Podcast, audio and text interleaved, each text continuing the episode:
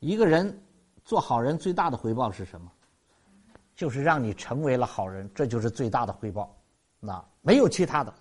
啊，不是说善有善报，你成为一个好人，这已经就是在道家来讲，已经就是最大的一种回报了。啊，常与善人，天道无亲，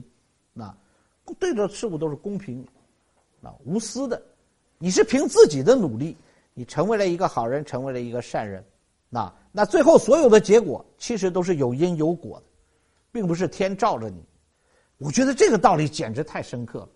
你看，我们一般讲到一个说善有善报，恶有恶报，这个对我们现在来讲已经是一种奢侈品了，认为很多人都不再相信这个。但《道德经》把这个讲到更高的一个程度，